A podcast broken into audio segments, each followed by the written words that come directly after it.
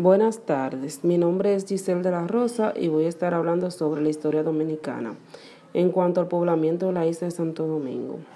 Los primeros habitantes de la isla de Santo Domingo fueron los taínos. Estos aborígenes pertenecían al grupo indígena de los arahuacos, que emigraron desde la desembocadura del río Orinoco en la actual Venezuela y se asentaron en toda el área archipelágica antillana. Su medio de transporte eran balsas y canoas. Sus rutas desde el río Orinoco, Venezuela, hasta llegar a RD, pasando de isla en isla. Su economía era la agricultura, con el cultivo de la yuca, maíz, batata, el ñame, la yautía, el lerén y el ají. Además, practicaban la pesca y la caza de pequeños animales como la jutía y la iguana.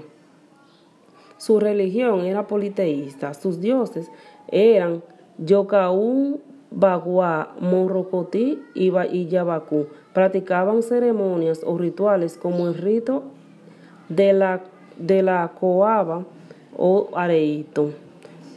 En cuanto a su división, estaban divididos en cacicazgos, que eran el, el Marién, el Maguana, Maguá, Jaragua e Higüey.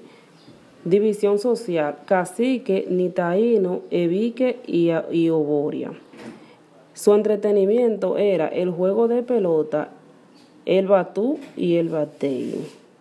Muchas gracias por su atención.